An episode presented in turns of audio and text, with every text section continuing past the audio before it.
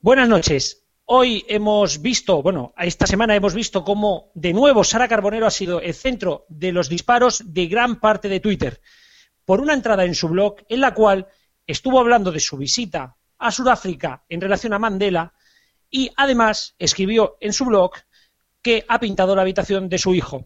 Señores tuiteros, dos puntos. Un blog personal es un blog personal hasta para un periodista.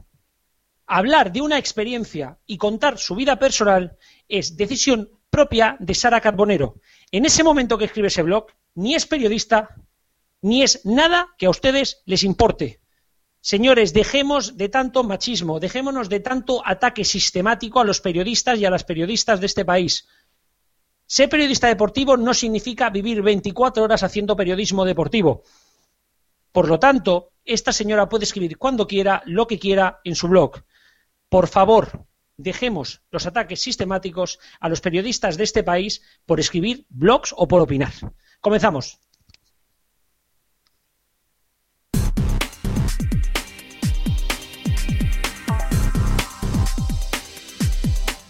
Y sí, señoras y señores, hemos llegado al programa número 12 de F de Radio, sí 12, como las docenas de huevos. Y huevos le hemos echado un rato, porque hemos conseguido una entrevista nada más y nada menos que con Frank Blanco. Sin embargo, eso vendrá después. Lo primero son las noticias. Para ello me acompañan Francisco Garrobo de frecuenciadigital.es, Héctor Prades de neo.es, neo se escribe con dos es por si alguno se equivoca, y el que está aquí en la técnica también de neo, Rubén Mediano. La primera de todas las noticias, y ojo al dato, han sido secuestrados Javier Espinosa y Ricardo García Vilanova en Siria desde el 16 de septiembre. Desde que fueran secuestrados en Siria, el veterano periodista Javier Espinosa de El Mundo y el fotógrafo freelance Ricardo García Vilanova, el pasado 16 de septiembre, como bien ha dicho ya Rubén, se ha conocido ahora que fueron capturados junto a cuatro combatientes de Akfat al-Mustafa, una de las brigadas de Free Syrian Army y que en teoría deberían haberles proporcionado protección. El corresponsal de diario El Mundo para Oriente Próximo y el fotógrafo freelance han sido dos de los periodistas internacionales que más veces han visitado el país árabe para denunciar el sufrimiento de una población que vive al límite de la resistencia y sus destinos siempre se centraban en las zonas más castigadas por la artillería y la aviación o en las regiones liberadas y sometidas al cerco militar tenemos que volver sobre el tema de Radiotelevisión Valenciana, y es que el Tribunal Constitucional admite el recurso del PSOE contra el cierre de RTBB. El Tribunal Constitucional ha admitido a trámite el recurso del Partido Socialista del País Valencià contra el decreto de la Generalitat por el que se modificó la norma reguladora del Estatuto de Radiotelevisión Valenciana, lo que permitió el cierre de la sociedad pública. El recurso de los socialistas se dirigía contra el decreto ley del 7 de noviembre, por el que se adoptaban medidas urgentes para garantizar la prestación del servicio público de radio y televisión. La norma recurrida modificaba tres artículos del Estatuto de Radio y Televisión Valenciana. El Pleno del Tribunal Constitucional ha admitido el recurso y ha acordado dar traslado del mismo al Congreso, al Senado y al Gobierno, que dispondrán de 15 días para personarse en el procedimiento y formular agregaciones. En este caso, la admisión a trámite del recurso no supone, no suspende la vigencia de la norma recurrida. Y no solo en Valencia cuecen habas. Los trabajadores de Canal Sur ocupan el plató central para protestar contra los recortes salariales. Señores, esto no es cosa solamente del Partido Popular. Un centenar de trabajadores de Radio y Televisión de Andalucía ocuparon el pasado jueves el plató central de Canal Sur Televisión, ubicado en las instalaciones de San Juan de Aznalfarache, en Sevilla, para expresar su desacuerdo sobre las rebajas salariales planteadas por la dirección del ente. Según informaron el Comité Intercentros en una nota, los trabajadores se reunieron para ser informados de la última propuesta del subdirector general de Radio y Televisión Andalucía, Joaquín Durán, que según afirmó incluye nuevos recortes salariales para 2013, 2014 y 2015, a la vez que propone externalizar la elaboración de un plan estratégico para esta empresa pública y vamos a tener serie nueva de Globomedia y Mediaset, que tendrá un crucero como escenario.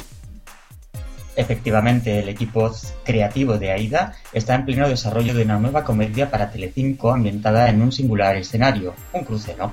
El eje narrativo de esta nueva ficción, producida en colaboración con Globo Media, girará en torno al día a día de una tripulación del barco a través de unos personajes que buscan su sitio en la vida entre un sinfín de turistas cuyo objetivo es pasar unos días de vacaciones inolvidables.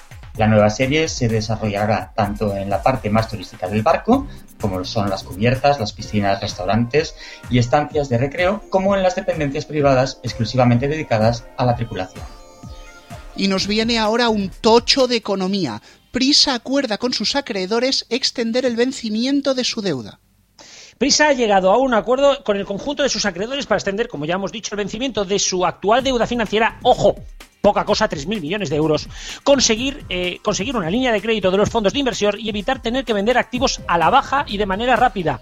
Los nuevos acuerdos que incluyen tanto a los 28 bancos acreedores como a los 17 fondos de inversión que compraron parte de la deuda de la compañía permiten al grupo seguir trabajando para reducir el volumen de deuda con un horizonte temporal más flexibles y más opciones para hacerlo posible, según indicó pues, el consejero delegado de Prisa. El pacto, que ha sido aprobado por los accionistas del grupo, incluye una cantidad sustancial de nueva liquidez para hacer frente a las necesidades a medio plazo, la extensión de los vencimientos de la deuda, consiguiendo suficiente tiempo para que los activos recuperen su valor potencial y eh, bueno reducir reducir entonces venderlo más caro reducir la deuda y la venta de activos en cuanto a tiempo y cuanto a valoración en cuanto a la posible venta de Canal Plus, Abril Martorey ha señalado que en los próximos trimestres la compañía continuará promoviendo procesos de desinversión de activos considerados no estratégicos, de forma particular en lo que se refiere a los activos audiovisuales, aunque siempre que las ofertas estén en los rangos de valoración que se estimen adecuados. En caso contrario, no tendrá necesidad ni la obligación de destruir valor con operaciones de venta apresuradas, advertido. Y terminamos hablando del gran rival de Prisa en términos deportivos, MediaPro. Este va a ofrecer su canal Gol Mundial a todos, repito, todos los operadores. MediaPro ha comunicado a estos operadores de televisión de pago en España la apertura del plazo para la recepción de ofertas para los derechos de emisión y contenidos del canal Gol Mundial. El canal emitirá 24 horas del día 19 de mayo al 20 de junio y estará dedicado íntegramente al Mundial de Fútbol 2014 que le da nombre, ofreciendo los 64 partidos de la competición y además programas especiales. Los operadores interesados deberán garantizar la emisión integral de Gol Mundial y deben hacer constar el ámbito de cobertura de su oferta en el caso de que opten por los derechos de emisión en exclusiva y además si quieren incluir en esa oferta los derechos de emisión para locales públicos. Los operadores pueden hacer llegar sus ofertas hasta el día 23 de diciembre. Terminamos aquí la sección de noticias, pero como lo prometido es deuda, vamos ya con la entrevista al señor Frank Blanco.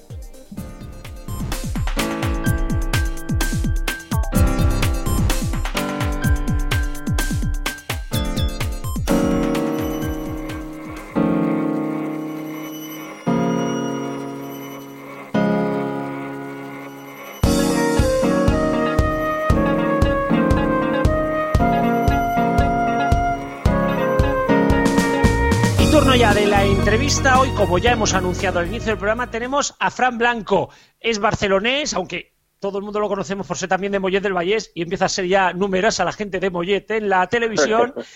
Fran Blanco, muy buenas tardes. ¿Qué tal, Tocayo? Es verdad, los de Mollet eh, planeamos hace mucho tiempo una invasión y estamos en ello, ya lo ves. Sí, estáis poquito a poco, además, además con personalidades potentes.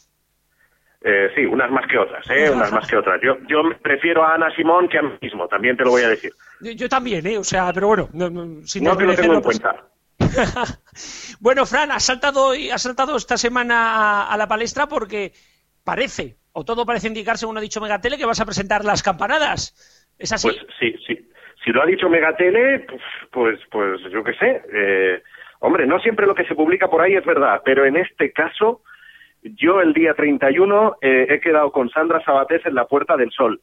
Luego ya, si vienen cámaras de la sexta y la gente lo ve, mejor. Pero yo he quedado con ella. Vamos, que no, que no será por ti, ¿no? no hacer la por mí no, por mí no, porque siempre he tenido la ilusión de darlas desde la Puerta del Sol. O sea, fíjate tú si puede uno tener ilusiones en la vida profesional. Pues yo tenía esta. Y este año se va a hacer realidad. Como, o sea, ya planteando, ¿no? Pues día 31 cuando, cuando te digan faltan 10 minutos para las campanadas, ¿cómo te imaginas que va a ser eso? Eh, pues mira, eh, la verdad es que yo tengo un problema y es que generalmente no me suelo poner nervioso antes de. Cuando, cuando todo el mundo se pone muy nervioso antes de, yo estoy tan tranquilo.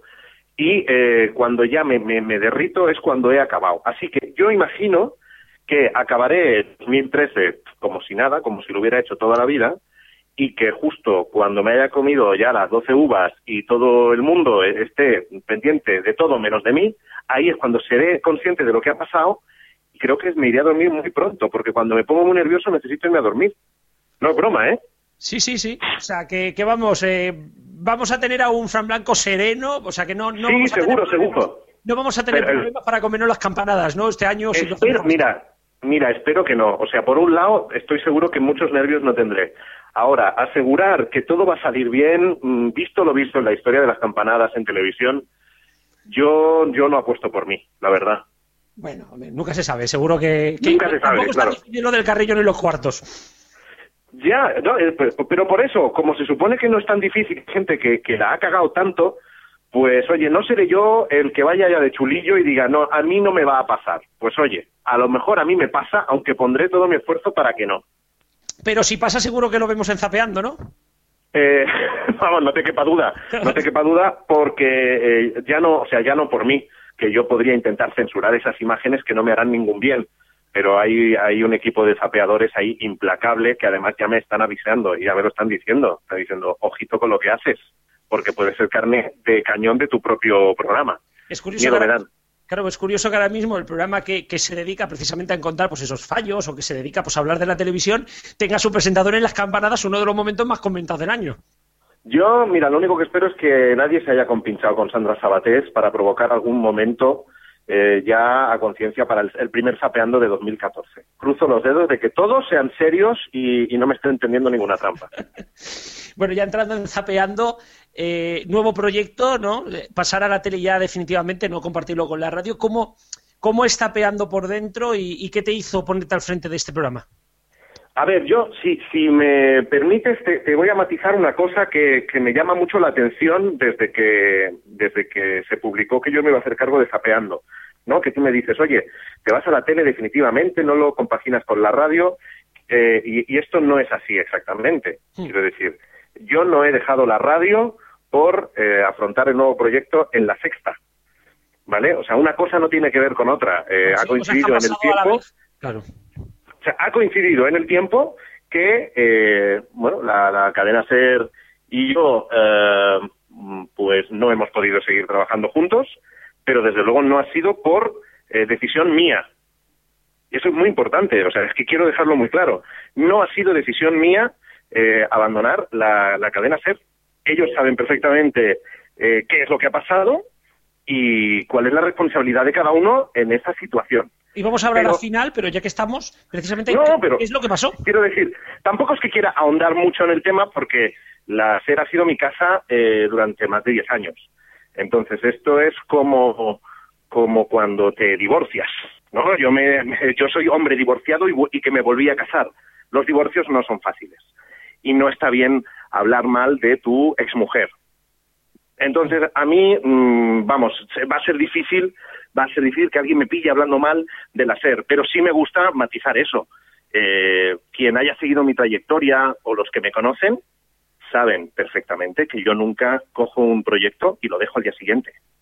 Eso no es profesional. Claro, es que es que además era algo sorprendente porque todo el mundo, pues que, hemos seguido tu trayectoria, ¿no? Y que sabemos del mundillo de la radio, sabemos precisamente que, no es normal coger y no es normal para ti, de, para muchos profesionales, no solamente tú, coger un programa como, como, el, como el de fin de semana de la SER Madrid y dejarlo de la noche a la mañana. Claro, pues muchos nos Entonces, por, eso, me gusta insistir, por eso me gusta insistir en que eh, esa decisión no la he tomado yo unilateralmente, eh, no es que haya venido la sexta, me haya ofrecido un programa y yo haya dicho, ah, pues mira, dejo una cosa para hacer otra, si era perfectamente compatible.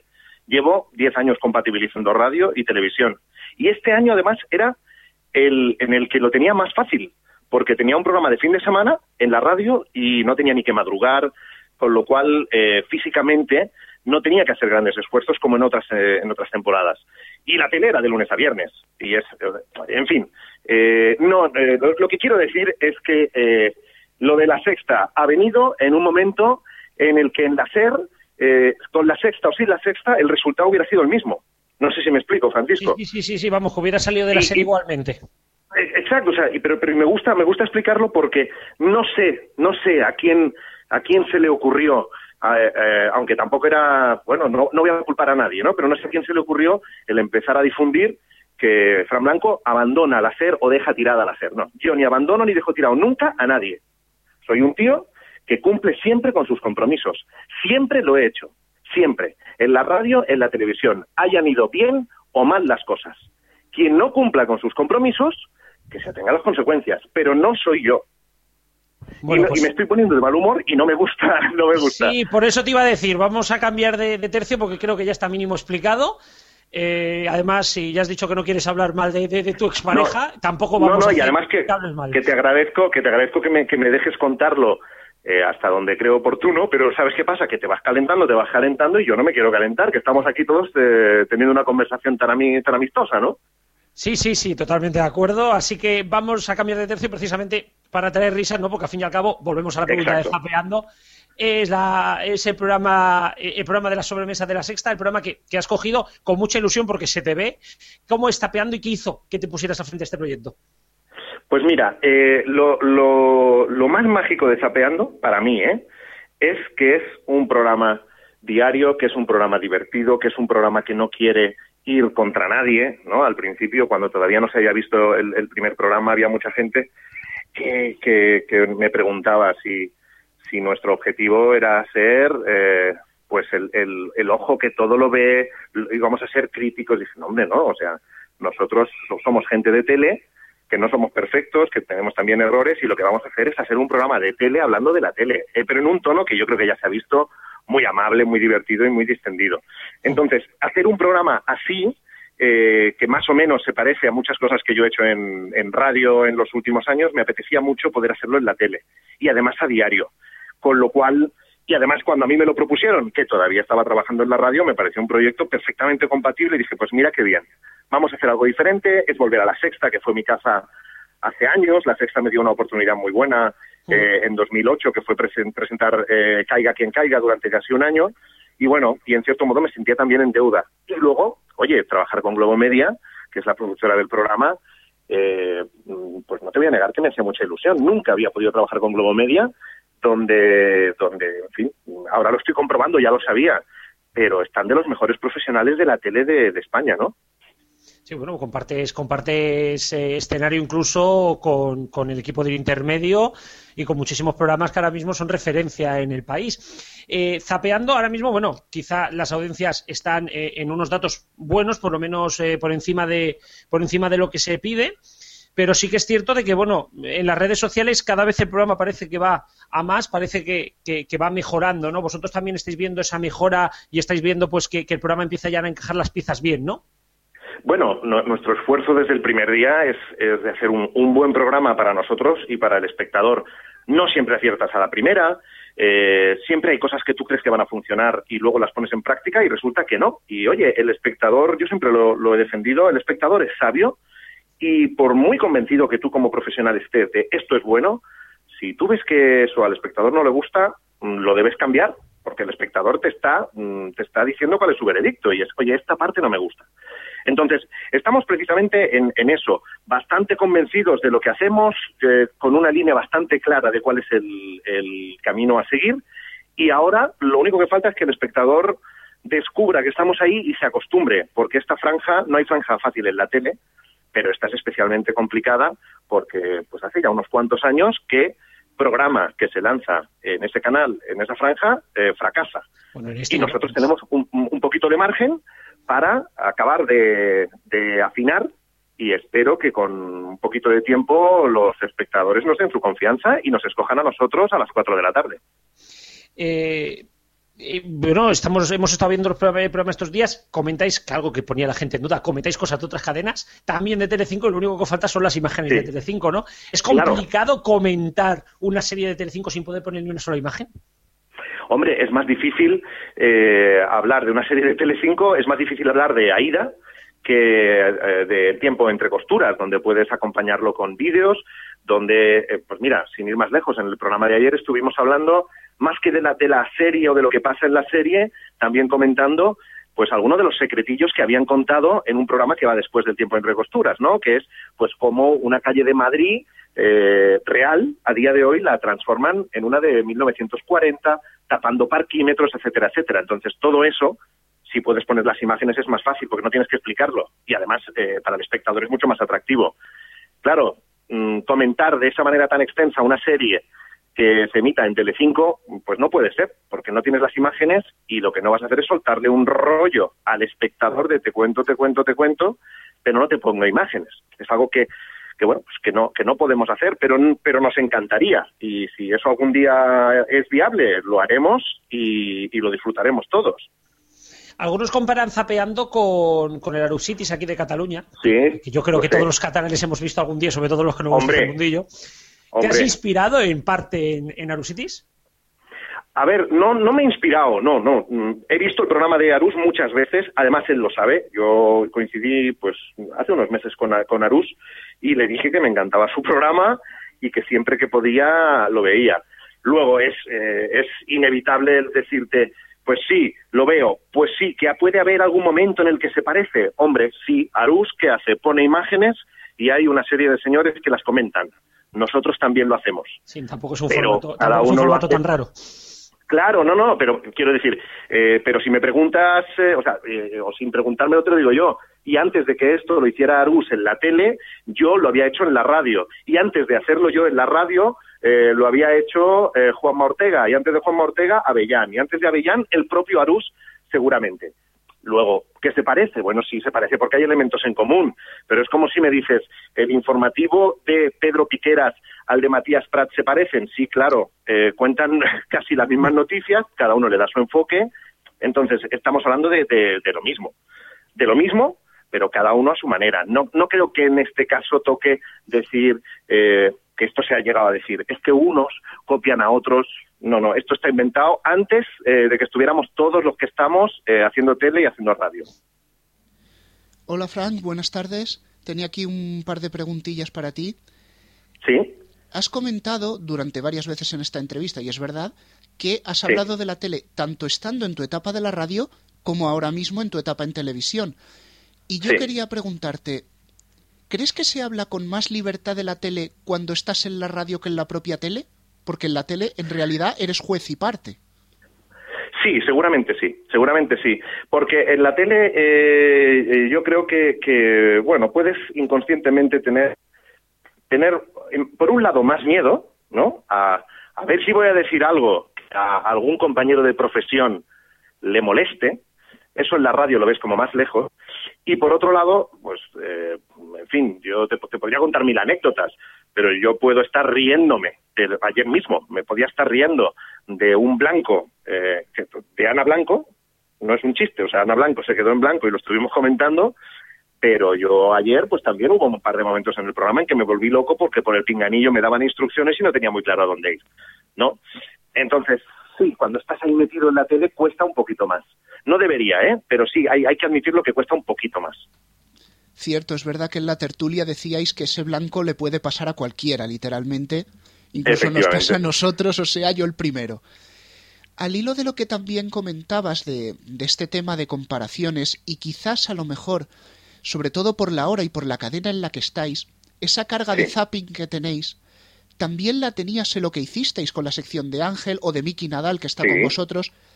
¿Crees que los espectadores también van a tener una tendencia a comparar o a relacionar zapeando con lo que hicisteis?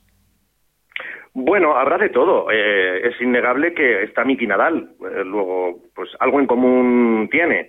Que tratamos la tele como hacías lo que hicisteis. Sí, esa parte está en común. Ahora, la forma de hacerlo eh, no tiene nada que ver. En, en sé lo que hicisteis eran, eran bastante más salvajes de lo que somos nosotros, que no, no pretendemos llegar tan lejos. Nosotros pretendemos reírnos y quitarle hierro al asunto en sé lo que hicisteis, ya te digo, eh, iban, más a, iban más a saco, ¿no? Entonces, que pueden encontrar relación, sí, pero, pero creo que no, no, no va más allá de, pues como decíamos con, con Arús, de, bueno, en este programa hablan de tela, hay gente que lo comenta. Bueno, mm, en, sé lo que hicisteis también lo hacían, pero lo hacían de una manera diferente a como lo hacemos nosotros. Frank, eh, ya entrando un poco en el tema de radio, ahora que, que, que estabas hablando de radio, ya prometo no calentarme, ¿eh? Prometo no calentarme ya, ¿eh? Con el tema de radio. Vamos a tocar el tema, vamos a tocar el tema Tranquilidad en las masas.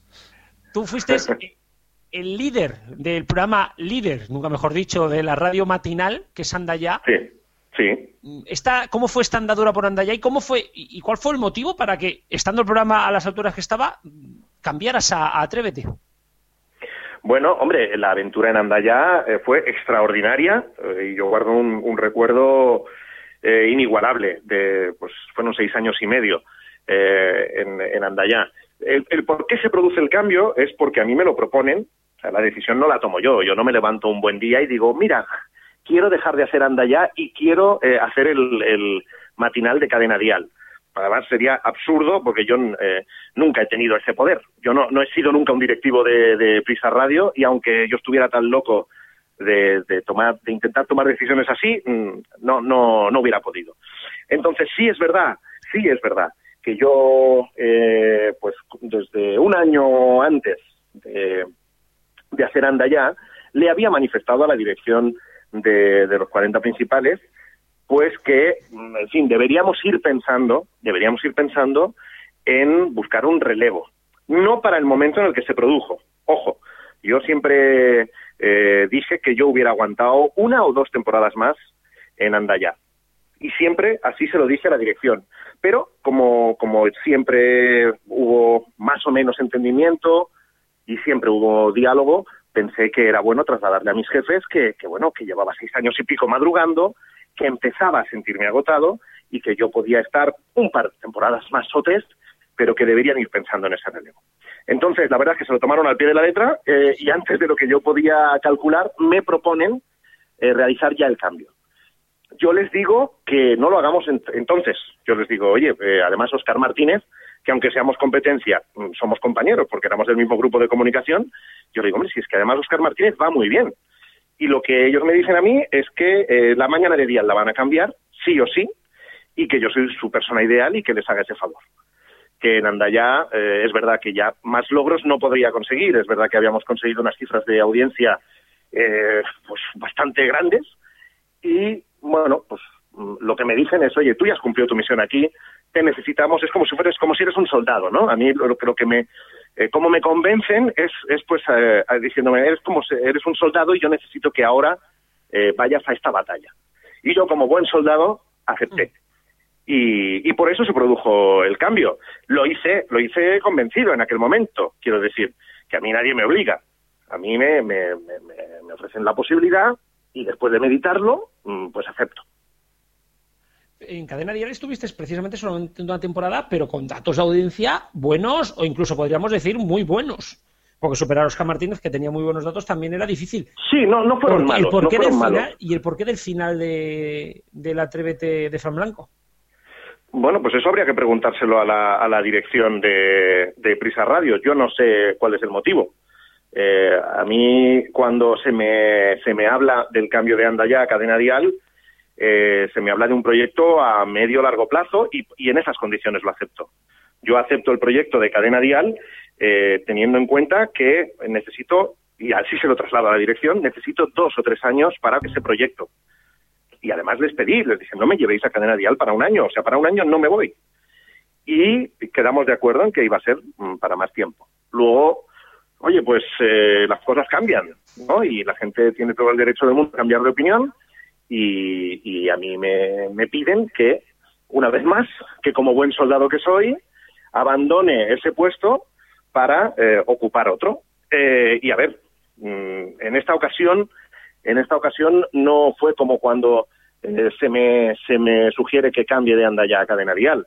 En esta ocasión se me dice que no tengo otra opción. Es, es, decir, la decisión está tomada. Es tú la temporada que viene no vas a estar en cadena diaria no te queremos ahí, te queremos en otro sitio. Y así es como se produce el, abandono. Pero vamos, no es algo que yo quisiera hacer y así se lo, se lo trasladé también a la dirección en su día. Pues Fran, ya para ir acabando porque se nos, se nos pasa el tiempo, mm, tres preguntitas yo creo que muy concretas. Venga, y yo intentaré ser breve. Sí, ¿descartas eh, volver a presentar el debate de Gran Hermano o, o tienes en tus objetivos que a lo mejor la temporada que viene cuando vuelva a Gran Hermano volver otra vez al debate? Queda muy lejos. queda muy lejos. queda muy lejos. Eh, o sea, yo ahora mismo mm, me, me, quiero me quiero centrar en que estoy en la sexta. O sea, yo quiero mm, yo quiero que Sapeando dure esta temporada y la que viene. Ese es mi objetivo. Eso es lo que yo tengo en mi cabeza ahora.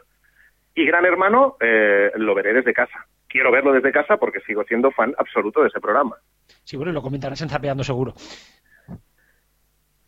Y em, segunda, segunda pregunta, habías hablado, habías hablado de un incumplimiento, podríamos decir que es un incumplimiento eh, de la SER, ¿era un incumplimiento de algún tema contractual o algún tema más de compromiso y de verbal contigo? Bueno, en el, en el tema de la SER, como te he dicho, como no quiero hablar mal de mi exmujer, eh, prefiero dejarlo en eh, yo no he tomado la decisión de abandonar la SER. Lo quiero dejar ahí, si no te importa. No, no, sencillamente era por cerrar, por cerrar el capítulo que se nos había quedado abierto. Y ya la última para cerrar, ¿qué nos depara zapeando en las próximas semanas? ¿Qué nos puedes contar ya, adelantar alguna novedad, algunas cosillas que estéis preparando? ¿Qué nos puedes contar? Bueno, novedades te puedo adelantar muy pocas, porque si, si seguís el programa os daréis cuenta que Zapeando va muy al día. O sea, e, esta es una hora, ahora mismo, eh, en la que se está trabajando muchísimo ya para el programa. O sea, son 24 horas non-stop con un equipo muy grande de gente que no para de ver la tele. Así que eh, de lo que no me cabe duda es que en, Navidad, tarde o temprano, me va a caer eh, especial de campanadas con grandes pifias de otros compañeros anteriores. No te puedo adelantar gran cosa más porque ya te digo, vamos al día. Sí, sí. ¿Dónde hay que mandar el currículum para trabajar allí? Digo porque los que comentamos la tele, los que comentamos la tele seguro que queremos estar ahí. Oye, ¿os hace falta un técnico de sonido también? Hombre, vamos a ver, estaría muy feo que yo te dijera que sí, que tenemos a Tino que es un hacha, pero si Tino se va de vacaciones, eh, te tendremos en cuenta. Bueno, Fran, muchísimas gracias, primero por, por, habernos abierto las puertas tan de par en par, porque no nos esperábamos, el tema de la serie es muy espinoso y gracias por, por explicárnoslo y por, y por sincerarte aquí. Pues nada, gracias a vosotros. Y que haya muchísima suerte, que Zapeando siga, porque al fin y al cabo, como digo, como digo siempre con cualquiera que hablo, que los programas sigan significa que hay gente trabajando y eso siempre es bueno para todos. Y además que hay sitio para todos. Si lo bueno es que trabajemos en Zapeando en lugar de que pongan una serie americana que nos da igual. Exactamente, y que no genera trabajo en este país. Sí, en otros, pero Esa en es la este cosa. Esa es la cosa. Fran, muchísimas gracias y muchísima suerte en las campanadas. No te atragantes y no nos hagas atragantarnos a nosotros. Eso espero, eso espero. Un abrazo. Un abrazo. Hasta luego. RFC Radio.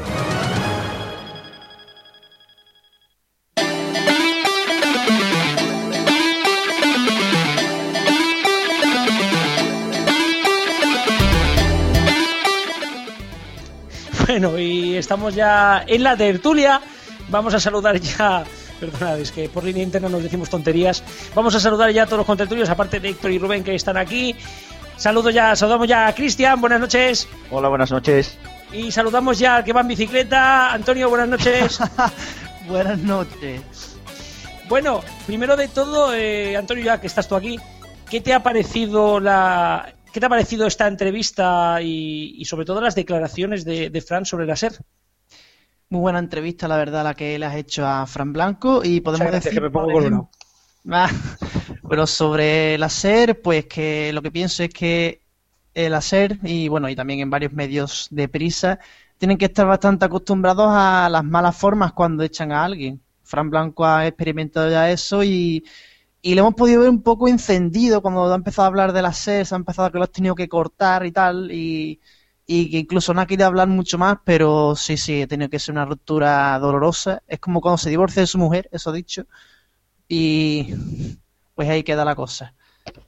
Hombre, desde luego lo que, lo que cabe preguntarse es eh, quién está contento con la dirección de Prisa Radio. Yo sé que esto decirlo aquí es a lo mejor un poco, un poco fuerte, porque nos estamos buscando que no venga aquí nadie a entrevistarse de, del grupo Prisa, pero es que mande narices la cantidad de, digamos, de, gente que le ha puesto a parir. O sea, tenemos el caso de, por ejemplo, el, caso de lo de Paco González y Pepe Domingo Castaño, que yo creo que fue una salida absurda por completo, o sea, liderando la, cadena, siendo el programa más oído, además, en aquel momento de la SER, y coges y los, los echas a la calle por, por una chorrada de, de cierto personaje y de su prima la coja, como ya muchos conocen, Tenemos el caso de Joaquín Guzmán, que al fin y al cabo en la Gramola, en M80 Radio, consigue datos muy buenos. Tenemos el caso de, de Fran Blanco, que lideraba al fin y al cabo un programa con bastante audiencia, el segundo, de hecho, eh, con más audiencias, que es una barbaridad. La, más bien hay que decir las tropelías que han cometido en este en esta emisora en este grupo de emisoras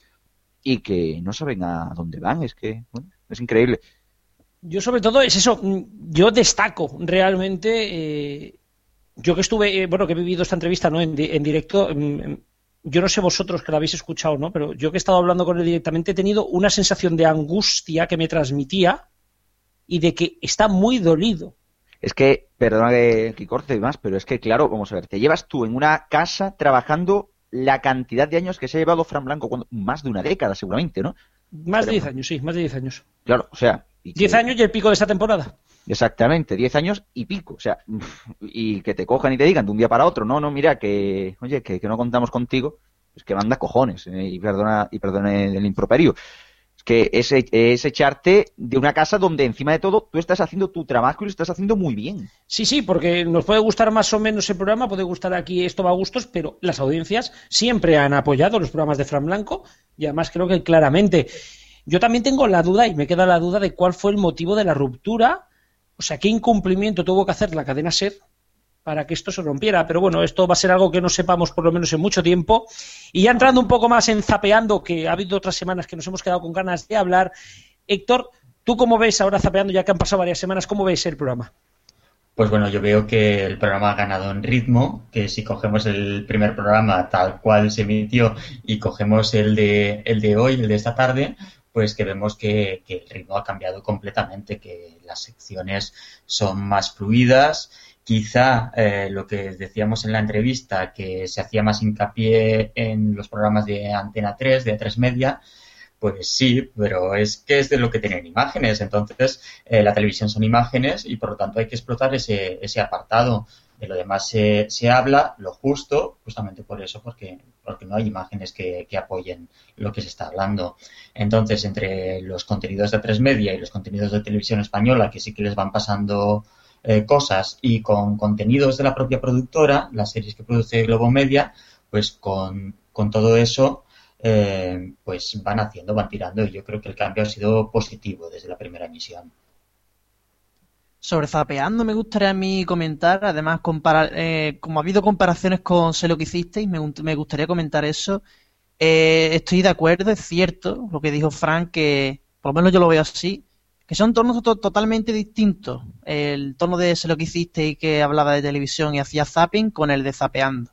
Los dos hablan de televisión y tal, pero eh, Sé lo que hiciste y lo principal era la crítica, lo hacía solamente Ángel Martín, lo hacía, principalmente Ángel Martín, después luego lo hacía parte de Miki Nadal, pero el tono de zapeando es distinto y, y además eh, diría que incluso tono más promocional de A3 Media, aunque no solo comentan eso, pero sí, la mayor parte del programa pues se dedica a eso, dedican mucho tiempo a programas del canal. También es que al no tener imágenes de, de L5, que fue lo que pasó, tener imágenes de Mediaset, pues es lo que tiene, pero sí, son tonos totalmente distintos y la filosofía es, es distinta. No, y, y, que, y que el programa, a ver, seamos sinceros, lo que hacía, lo que hacía, sé lo que hicisteis era criticar Exactamente. Y lo que hace Zapeando es comentar. Las dos cosas, a mi parecer, son válidas y son dos formatos totalmente diferentes. Yo creo que no se puede comparar Zapeando y sé lo que hicisteis para criticar a sobre todo para criticar a una o para o, o para defender a la otra, ¿no? Además son... también lo hacen en, en, plan debate, ¿sabes? Pues... Claro, y además es un formato muy amigable, muy amistoso. Es más blanco, más como Telecinco, el apellido suyo. Del... Yo te digo, o sea, Telecinco no puede tener queja de Zapeando. O sea, no puede tener queja porque ha recibido las mismas hostias que el resto de cadenas. Yo he visto hostias Antena 3 en Zapeando que te edita también, ¿eh? ¿Sabes? Eh, bueno, me acuerdo el otro día que empezaron a soltar sobre el tema de las audiencias, que si Buenafuente se iba a hundir. Y dije, joder, tenéis a Buenafuente en vuestra cadena, tío, y estoy diciendo que se va a hundir. Pues sí, lo estaban diciendo, ¿no? Pero, pero bueno, mmm, veremos cómo va la siguiente semana. Ya te digo, va a ser un tema interesante, pero sí que os puedo decir, según mis informaciones, que mientras Zapeando esté por encima del 3, 2,93, va a mantenerse por lo menos hasta final de temporada. Así que yo creo que esto dato lo se está haciendo y, vamos, mmm, veremos. Yo creo que mínimo vamos a tener hasta final de temporada, veremos si renueva. Eso sí que ya es otro tema. Cambiamos de tercio porque hemos visto que hay posibilidad de venta de Canal Plus. Ojito, porque nos podemos encontrar con la entrada de Al Jazeera o algún nuevo, o algún nuevo invitado como, como, como, eh, como Murdoch, vamos, con Sky. Eh, Diestro, ¿cómo ves tú precisamente esta posible venta? Eh, Rupert Murdoch mm, quizás, quizás puede entrar, aunque yo quizás decantaría más la balanza a que Liberty Media, pues, eh, que es una de las que también están ahí en liza, puede ser la que consiga hacerse con el gran paquete. Pero yo sobre todo lo que sí que veo casi clarísimo, y es que, eh, yo es que no sé, es que lo veo cantado, es que Al Jazeera se va a hacer aquí en España un Bein Sport. Pero casi seguro, vamos, es que, es que está cantado porque particularmente pienso que es la única fórmula en la que aquí en España se podría evitar más o menos lo de la piratería. Realmente yo... Más cosas que han intentado Ay, perdón, diestro, que te he cortado. Nada, nada, continúe, te toca. No, simplemente voy a ser muy breve. Yo la esta vez cuando he oído otra vez el rumor, venga, se va a vender Digital Plus, hay candidatos, escuchamos ofertas. Eh, ¿Realmente desde 2005 han dejado de escuchar ofertas? Porque llevamos mucho tiempo con el que viene el lobo, que viene el lobo, y al final el lobo nunca viene. Si es verdad que ese lobo van a venir, yo aquí empiezo a descartar. Murdoch, descartadísimo, porque hacerse solo con el 50-56% de una plataforma no le mola. Liberty Global yo la veo casi más apropiada para llevarse o no. Y Telefónica no sé yo si ahora mismo tiene las ganas y el talonario como para comprarla vería más fácil incluso un candidato que no, no se menciona como uno de los grandes postulados, que sería Vivendi, que quería mm, volver a recomprar esa marca Canal Plus. De todas formas, insisto, no me creo que se vaya a vender esta vez. Bueno, pues yo sigo en la línea de lo que decía Rubén. Yo creo que eh, las pistas van a que será Vivendi la que se encargaría de la gestión de la plataforma y que Al Jazeera compraría la parte de derechos deportivos para crear o para lanzar, mejor dicho, sus canales aquí en, en España, el Sport, tal y como ha hecho en, en, Francia. Y creo que lo que se buscaría sería eh, copiar ese modelo que, en Francia está dando buenos resultados, que ha dinamizado el sector y que ha hecho bajar los precios, pero muchísimo. Vale, sobre Canal Plum, que falto yo por comentar y básicamente lo que quiero decir, porque ya creo que nos queda, tenemos que pasar a otras secciones, según me dice. Eh, apuesto porque antes o después va a llegar al Jazeera Sport a España, ya sea comprando Digital Plus o montando su propia, su propia plataforma pero es que la verdad es que en el extranjero, en otros países, está comprando bastantes derechos deportivos y se está haciendo se está haciendo una gran plataforma con bastantes canales con la plataforma Bein Sports. Así que próximamente vamos a ver a Al Jazeera. Si no es con el Plus, es con otra plataforma aquí en España. Yo no descarto el troceo de Canal Plus que Movistar se encargará de todo menos del deporte que se encargará Yasira. Yo no lo descarto en estos momentos. Y para cerrar, no lo vamos a poder comentar, pero sí quiero comentarlo porque lo hemos dicho en, la noticia. Ojito porque las audiencias pueden dar un vuelco el año que viene. Y es que en Cataluña, según Telecinco, Antena 3 y el resto de cadenas, los señores de Cantar Media estaban dándole mucha más fuerza a las casas que hablaban catalán de la que realmente tienen según el último censo de población. Ojo, porque podría bajar del 87 al 74% las casas donde se habla catalán y por lo tanto TV3 podría llegar a perder casi dos puntos de audiencia a nivel estatal. Ojo, ¿eh? Ojito porque, porque estamos ante un cambio de ciclo, nunca mejor dicho, ahí como estamos en Barcelona. Ojo, porque es, es un tema muy delicado, trataremos en las próximas semanas según vayamos viendo. Así que nada, muchas gracias Antonio, Cristian. Gracias a vosotros. Buenas noches. Gracias a ti también. Héctor, a ti también. Nos oímos la semana que viene. Hasta la semana que viene. Y Rubén, seguimos contigo. Nos vamos. Vamos a seguir ya con el programa. RFC Radio.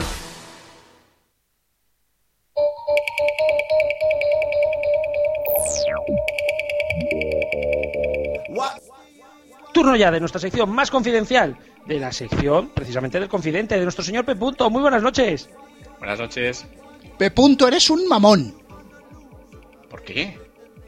Hombre, es que llevo cuatro semanas sin meterme con él. Vaya. Ah. Bueno, vas a venir más, ¿no? Ahora. Pues me lo estoy pensando.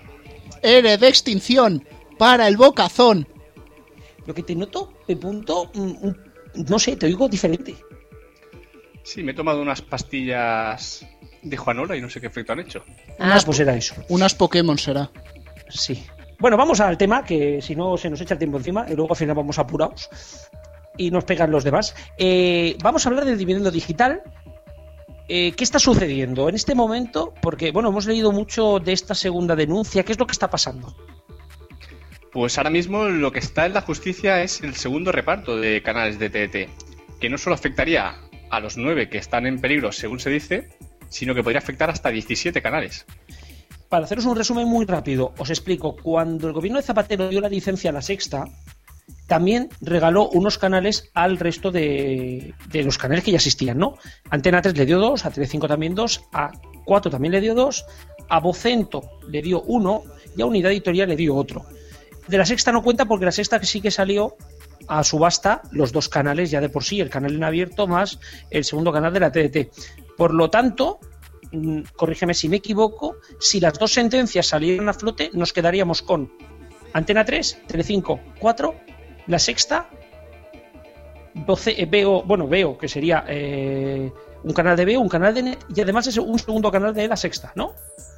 Así sería, sería una masacre total.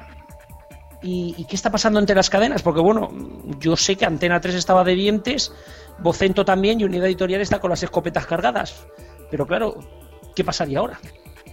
Pues sí, Mediaset de momento es la única que está más o menos conforme con el actual recorte, porque es la menos, menos afectada obviamente, pero si se produjera esta segunda cancelación de canales, Mediaset se uniría a la guerra y esto podría ser de consecuencias imprevisibles.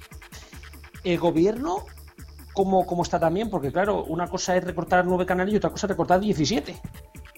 El gobierno está esperando a ver qué pasa con esta segunda sentencia, si se mueve un poco la justicia, por dónde van los tiros y a partir de ahí actuar. Pero tendría un grave problema si este segundo reparto de, eh, de canales se cancelara y tirara para adelante.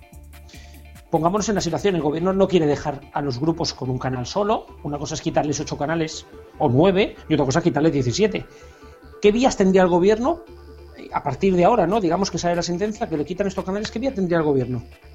Pues una sería la que en principio mandaría la justicia, que sería hacer un nuevo concurso de reparto de canales con la participación de todos los operadores, pero ninguna de las cuatro operadoras principales están de acuerdo con esto. Y Normal, no vaya a ser que salga alguien.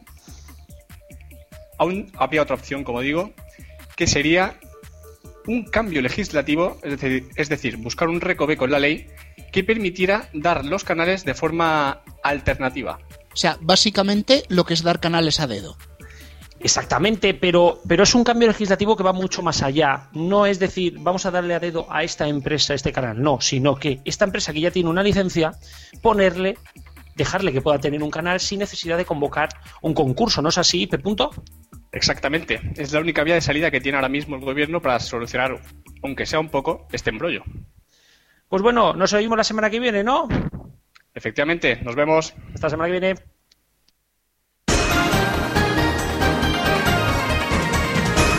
RFC Radio. Pues vamos ya con la sección que al contrario que Canal Plus no se vende. Vamos con Seriando. Buenas noches, Wise.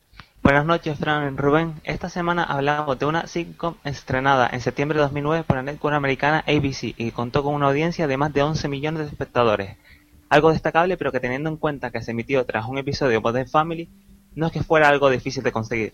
La serie en cuestión se llama Cougar Town y se centra en la vida de Jules, una mujer recién divorciada con un hijo adolescente que, tras separarse de su marido, comienza a plantearse salir con chicos mucho más jóvenes que ella. Así comenzaba su primer episodio. ¡Uh, adelante! Ha acabado, mamá. Ya lo sé, pero me emociono. Oye, mira otra vez. Ese tío de ahí, ¿es hijo o novio? No cuentes conmigo para juzgar a esa pobre mujer. No es justo. ¿Es hijo o novio? Novio. Yo creo que es su hijo. Novio. Es su madre. uno con ganas. Es su madre. Solo, es su madre. Solo. Es su madre. Vamos, bésala. Adelante. Sí. Sí. Voy ganando, Travis. 8-0. Me da igual. Oh, Travis. Tu profesora de mates, la señorita Pritchett, tiene pechos nuevos. Jules, tú eres muy mayor. ¿Por qué crees que se habrá puesto esas cosas? Déjala tranquila. Los candidatos disponibles escasean cuando te divorcias a su edad. Digamos a tu edad. Es cuatro meses mayor, Travis. Vale.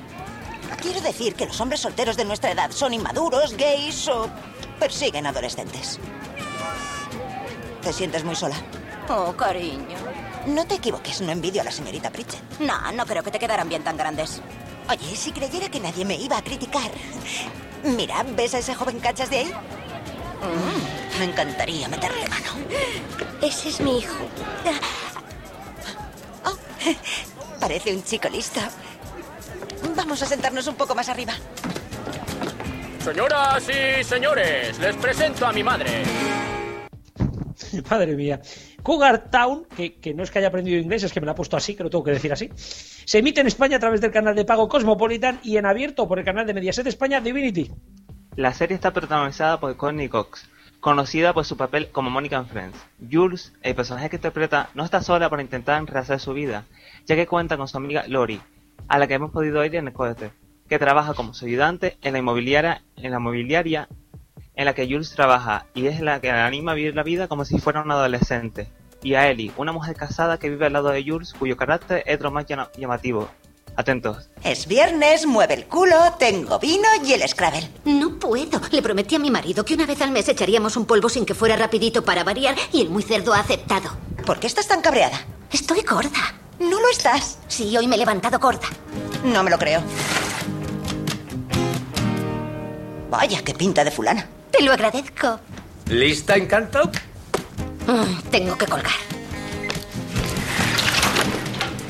Eh, tengo un tirón en la pierna, así que tendrás que ponerte encima. Si quieres, cuando se me pase, cambiamos. Eres un tío muy sexy. Gracias. ¡Date prisa! Finalmente Jules decide salir por ahí y trae a un chico a casa, pero su hijo lo descubre.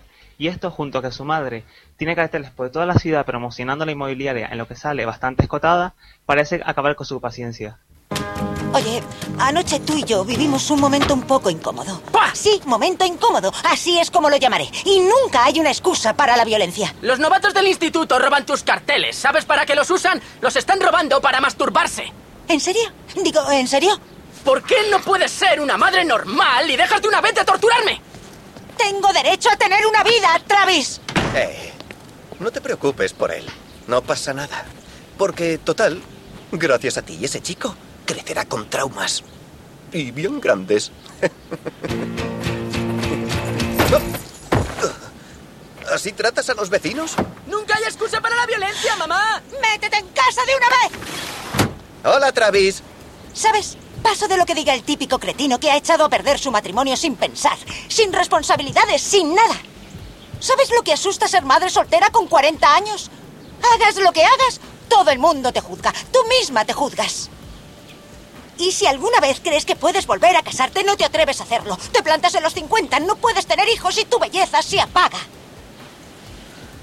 Pero te haces la valiente e intentas con todas tus fuerzas no pensar en que tal vez, tal vez esta sea toda la vida que te espera.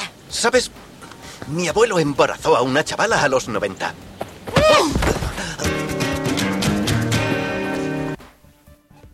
Pero esta serie también tiene otros personajes, como Grayson, al que acabamos de oír. Un vecino que también se acaba de divorciar, pero que no lo dudó dos veces a la hora de empezar con chicas mucho más jóvenes que él. Precisamente, precisamente Jules lo criticaba al principio por hacer esto, pero finalmente decide hacer lo mismo que él.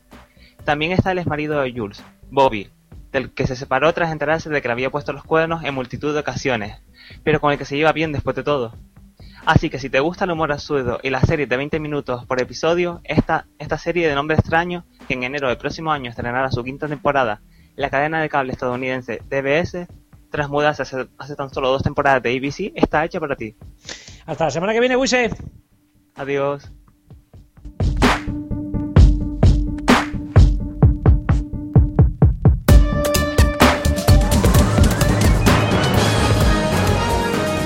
RFC Radio. Hola y bienvenidos al sonido histórico de frecuencia digital en RFC Radio. En esta semana nos ocuparemos de Rock FM, la emisora del grupo Cope que ha subido a los 909.000 oyentes en este último EGM. Pero nos vamos a ocupar de su faceta más histórica, ya que el pasado 1 de diciembre la emisora cumplió dos años con este nombre, como Rock FM. Recordemos que anteriormente se llamaba Rock and Gold. Estás escuchando Rock and Gold. La Casa del Rock. El grupo Cope hasta el año 2004 tenía dos marcas comerciales, la generalista Cadena Cope y la musical Cadena 100 o anteriormente Popular FM. Y con motivo de una nueva operación de marketing y posicionamiento de marca en target de audiencia se lanzó el grupo de emisoras Rock and Gold, el cual intercalaba los clásicos del rock con espacios deportivos y rondas deportivas durante los partidos, en especial con carácter local, allá donde hubiera emisoras de rock and roll, y no usar así ni la COPE ni en onda media ni FM ni cadena 100 para ello, usando frecuencias del grupo Z, el cual tenía experiencia en radio pero no fructífera, hasta que en el año 2009 el grupo COPE adquiere las emisoras y posteriormente, como sabéis, en el 2013 eh, se unieron las de Vocento. Fue galardonada con un micrófono de oro por su producto de radiofórmula distinta de las demás, con una preferencia a la música rock de todos los tiempos y sus variantes. Algunos de sus primeros programas fueron el Desperta Rock, y también Gemma Santos estuvo en emisión, aparte el Pirata con su programa de emisión pirata, y posteriormente se ocuparía de la programación matinal. Esta emisora es posiblemente recordada también por el tándem Oldie and Youngie, un par de presentadores que durante un tiempo estuvieron haciendo fórmula de música rock y entrando en muchos estilos, hasta que en una fecha cercana a 2010 el tándem finalizó y solo quedó en la emisora Rafa Escalada, el Oldie, el cual venía de Cadena 100 y actualmente presenta Oldie Motel, desde septiembre de 2013. En Rock FM, Oldie Motel. Sigamos con la evolución de Rock and Roll a Rock FM. Si en la ducha se apodera de ti el espíritu de Mick Jagger, tranquilo, no tiene nada que ver con tu jabón de hierbas. La culpa la tenemos nosotros. Somos Rock FM. Los espacios deportivos eran los dirigidos por el equipo de Deportes Cope de aquella época, con José Antonio Bellán a la cabeza, con rondas deportivas los fines de semana y partidos para ámbito local de fútbol y baloncesto.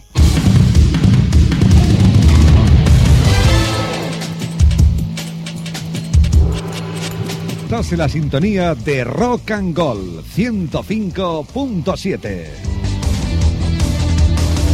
Comienza Sevilla en juego. La emoción del deporte en tu sintonía favorita. Rock and Gold Sevilla 105.7.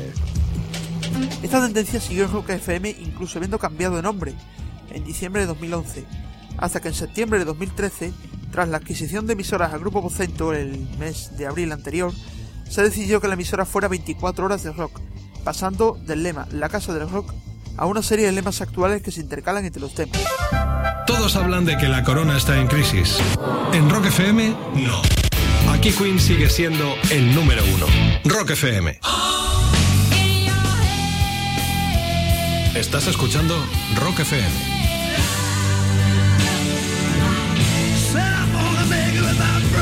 Esto es Rock FM.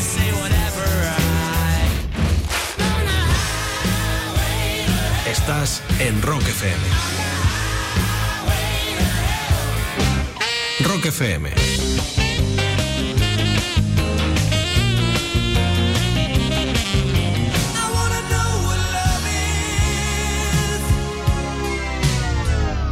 Actualmente la emisora tiene una programación matinal con el Pirata y su banda, Colecciona dagas. Dagas. Ah, muy bien. Y niño de colores también. También las fotos parece que lleva, yo digo, ha vuelto parchís. Si es casi siempre va conjuntada, oye. El Pirata y su banda. De 6 a 10 en Rock FM. una fórmula de, de una hora sin pausa de 10 a 9 de la noche, 10 de la mañana a 9 de la noche, donde se da la fórmula durante unos 50 o 60 minutos y posteriormente unos 5 minutos de pausa de publicidad nacional y local. El trío de Rock FM a las 12, 3 y 6, donde puedes elegir tres temas. Y Oldie Motel de 9 de la noche a 12. Los fines de semana está eh, Little Stevens, Underground Garage, los domingos de 10 a 12. Algunos presentadores actuales son El Pirata, Marta Vázquez, Raúl Carnicero, Carlos Medina, El Oldie, Jorge Plané, Jorge Vilella y Bolton acompañando a El Oldie, aparte del equipo del Pirata, cuyo nombre real es Juan Pablo Ordúñez. Rock FM, Sevilla 93.0. Si te gusta la música auténtica, esta es tu radio. 93.0 Rock FM en Sevilla.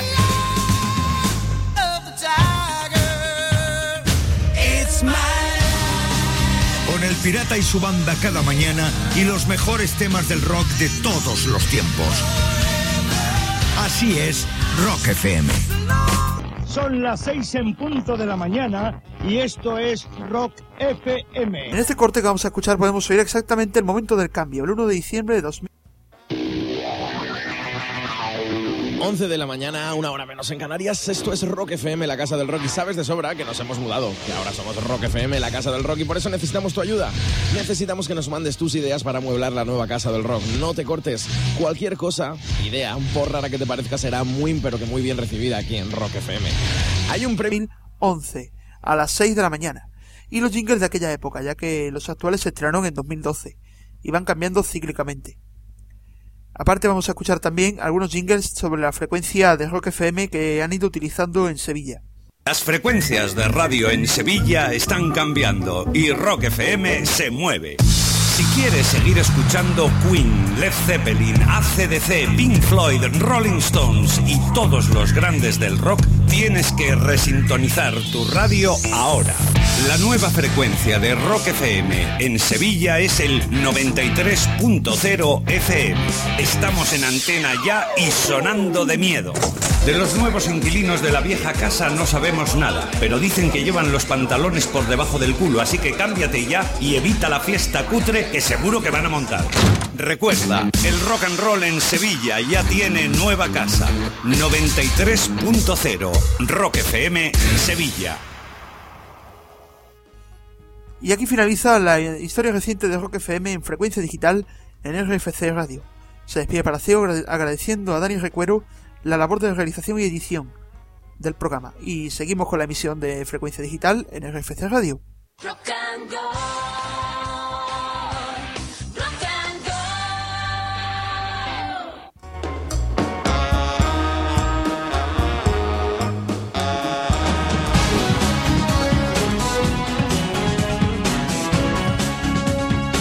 RFC Radio. Recupera la pasión por la radio.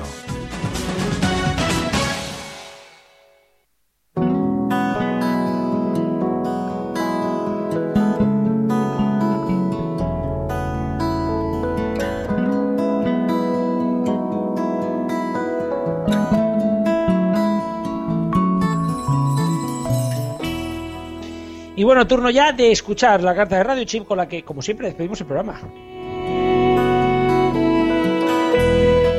Hola Chiscu, hola Rubén. Resulta que el otro día me pasan por WhatsApp una noticia que decía que ahora Radio 5 se va a llamar otra vez Todo Noticias.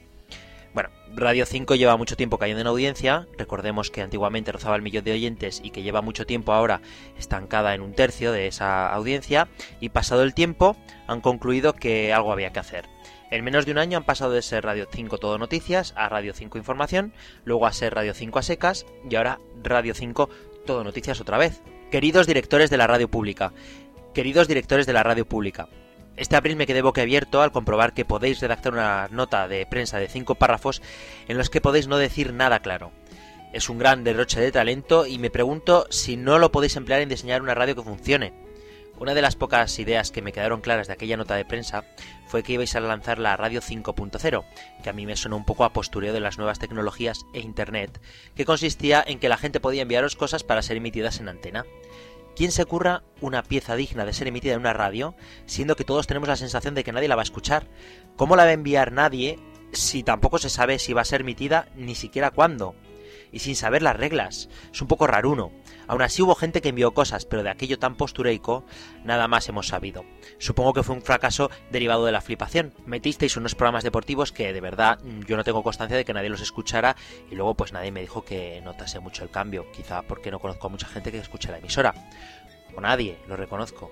Y en pocos meses me entero de que habéis vuelto a cambiar de nombre, otra vez, para volver a lo de siempre, que vais a volver a la fórmula de siempre, incluso que habéis recuperado la sintonía de siempre, pero que luego no, ¿sabéis? Que me recordáis un poco a Tamara, que nadie le compra, pero se cambia tres veces de nombre. Nadie nos acordamos de cuál es el nombre actual, pero le seguimos llamando Tamara, apodada la mala, porque seguimos sin comprar un disco. Algo tendréis que hacer, pero cambiar tanto de nombre y no de música no tenéis que transformaros tanto. Al final cantéis el no cambie, no cambie, que seguís siendo la misma, pero ya no sufrís por nuestro querer. Nosotros creo que tampoco sufrimos por el vuestro. Poneos de acuerdo antes de volver a cambiar todas las cosas. A ver si vais a terminar de volver locos a los oyentes y también a los trabajadores.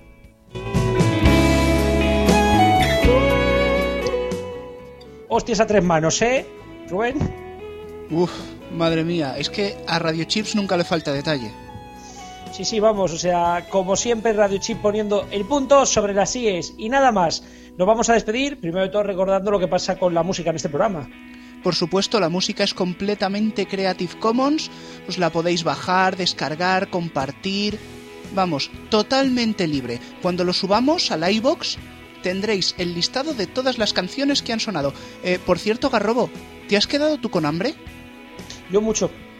Yo me voy a comer un buen flan blanco. Sí. Con Cristian a- y, con, y con Antonio.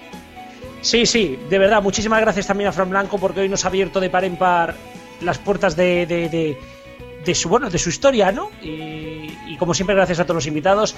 Y nada, señores, gracias a todos los. Gracias a todos los compañeros de RFC Radio, gracias a todos los compañeros de Neo con 26.es y a todos los compis de Frecuencia Digital Radio. Gracias Volvemos a la semana gracias, que viene. gracias a de todo, gracias a... Exacto, y volvemos a las 8, pero atentos.